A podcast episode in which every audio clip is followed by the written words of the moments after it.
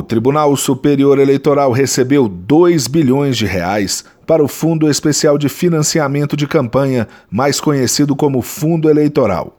Agora terá 15 dias para calcular e divulgar os valores que serão repassados aos partidos políticos. Os recursos do fundo público deverão ser usados no financiamento das campanhas eleitorais dos candidatos a prefeito e vereador. Pelo menos 30% do dinheiro devem ser destinados às candidaturas femininas e o Partido Novo apresentou nesta segunda-feira ao TSE um documento pedindo renúncia ao fundo eleitoral.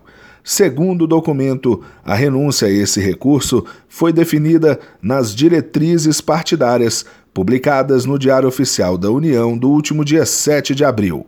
O dinheiro renunciado volta para o caixa do Tesouro Nacional, ficando disponível para que o governo defina em qual ação ele será usado. Do TSE, Fábio Ruas.